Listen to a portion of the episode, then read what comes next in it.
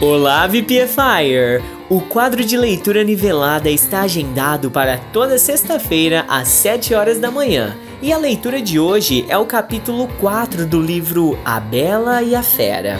Este book está dividido em oito episódios, onde haverá minha narração com pronúncia de inglês americano e a versão britânica original da Black Cat Graded Readers, para que você consiga, com a mesma história, praticar diferentes aspectos linguísticos. VPFI! Chapter 4 Life at the Castle. The next morning, Beauty's father leaves the castle. He's crying. Don't cry, father, says Beauty. Remember, I love you. Goodbye, dear Beauty, says her father. Beauty is terrified. The beast is going to eat me tonight, she thinks. I want to enjoy my last day. I'm going to visit the garden of the castle. She goes to see the big garden and she is surprised. It is a beautiful garden with a lot of lovely flowers. Then she goes to see the big castle. She looks in all the rooms. On one door, she sees this sign Beauty's Room. She opens the door and sees a lovely room. There is a nice bed and a mirror on the wall. Beauty looks around and thinks, There's a piano and a lot of books for me. How strange. Perhaps the beast doesn't want to eat me tonight. She takes a book and starts to read it. Suddenly, she sees these words on the page Welcome, Beauty. Don't be afraid. You're the queen here. Tell me everything you want. I only want to see my poor father, says Beauty. Suddenly, she sees her father in the mirror on the wall. He's very sad. She also sees her home and Hortensia and Rosalind. They are happy without Beauty. The beast is kind to me, she thinks. Why am I afraid of him? At 12 o'clock, she has lunch. After lunch, she goes to her room. What a beautiful piano, thinks Beauty. I want to play it. She plays some wonderful music on the piano. Then she looks at all the books in her room. Some of them have got pictures and others have not. She takes a book about flowers and looks at the pictures of different flowers. Then she sees pictures of roses of all colors. Now I want to go to the garden and look at the lovely roses, she thinks. She goes to the garden and stays there all afternoon. She looks at the flowers and feels happy. At dinner time, she sits down at the long table and then she hears the beast coming. She's terrified.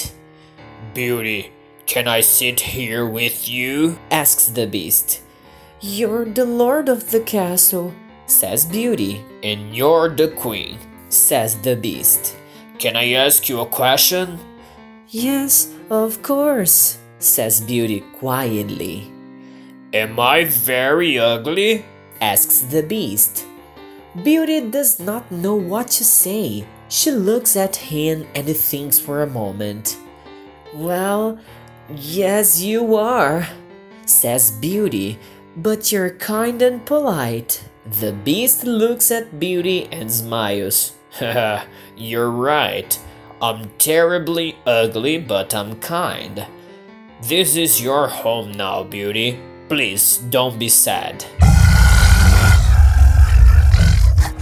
Some men are handsome, but they're not kind, says Beauty. I prefer you because you've got a good heart. Thank you, Beauty, says the beast. Now Beauty's not afraid of the beast and she eats a big dinner. The beast looks at her and asks a question. Do you want to marry me, Beauty? What a question! Beauty's terrified. What can I say? thinks Beauty. She's silent for a moment and then she says, No, I'm sorry, I, I don't want to marry you. The beast is angry and the beauty is afraid. Then he goes out of the room and says, Goodbye, beauty.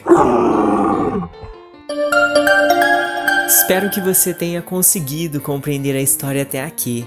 Agora, ouça a versão britânica original da Black Cat Graded Readers para aumentar o seu nível de compreensão e habilidade de listening.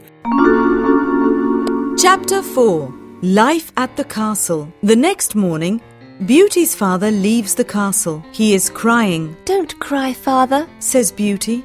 Remember, I love you. Goodbye, dear Beauty. Says her father.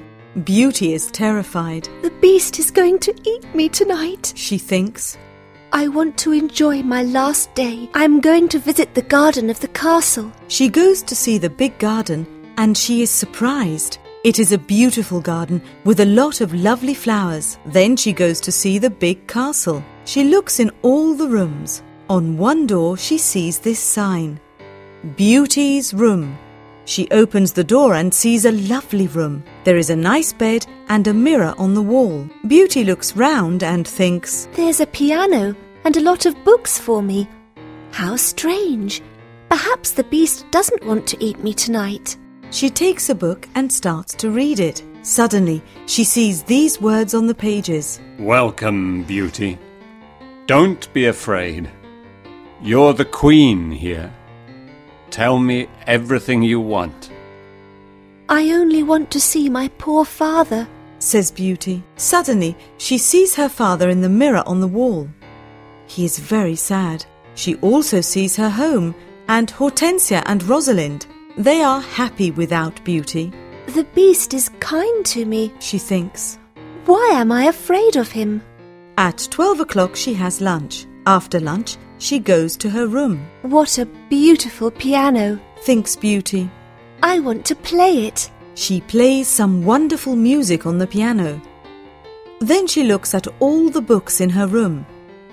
Some of them have got pictures and others have not. She takes a book about flowers and looks at the pictures of different flowers. Then she sees pictures of roses of all colours. Now I want to go to the garden and look at the lovely roses. She thinks. She goes to the garden and stays there all afternoon. She looks at the flowers and feels happy.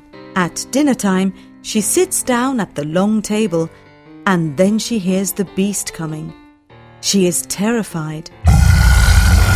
Beauty. Can I sit here with you? Asks the beast, You're the lord of the castle? says Beauty, And you're the queen. says the beast, Can I ask you a question? Yes, of course. says Beauty quietly, Am I very ugly? asks the beast. Beauty does not know what to say. She looks at him and thinks for a moment, Well, yes, you are. says Beauty. But you're kind and polite. The beast looks at Beauty and smiles. You're right.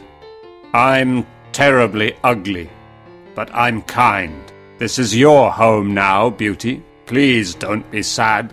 Some men are handsome, but they're not kind. says Beauty. I prefer you because you've got a good heart. Thank you, Beauty. says the beast. Now Beauty is not afraid of the beast, and she eats a big dinner.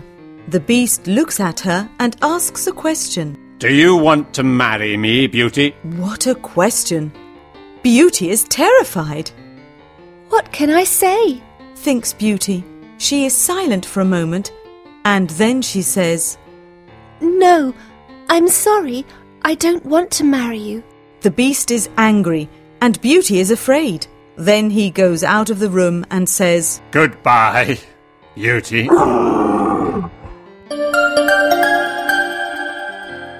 Na próxima sexta-feira, às 7 horas da manhã, haverá o terceiro capítulo disponível aqui mesmo para você continuar estudando.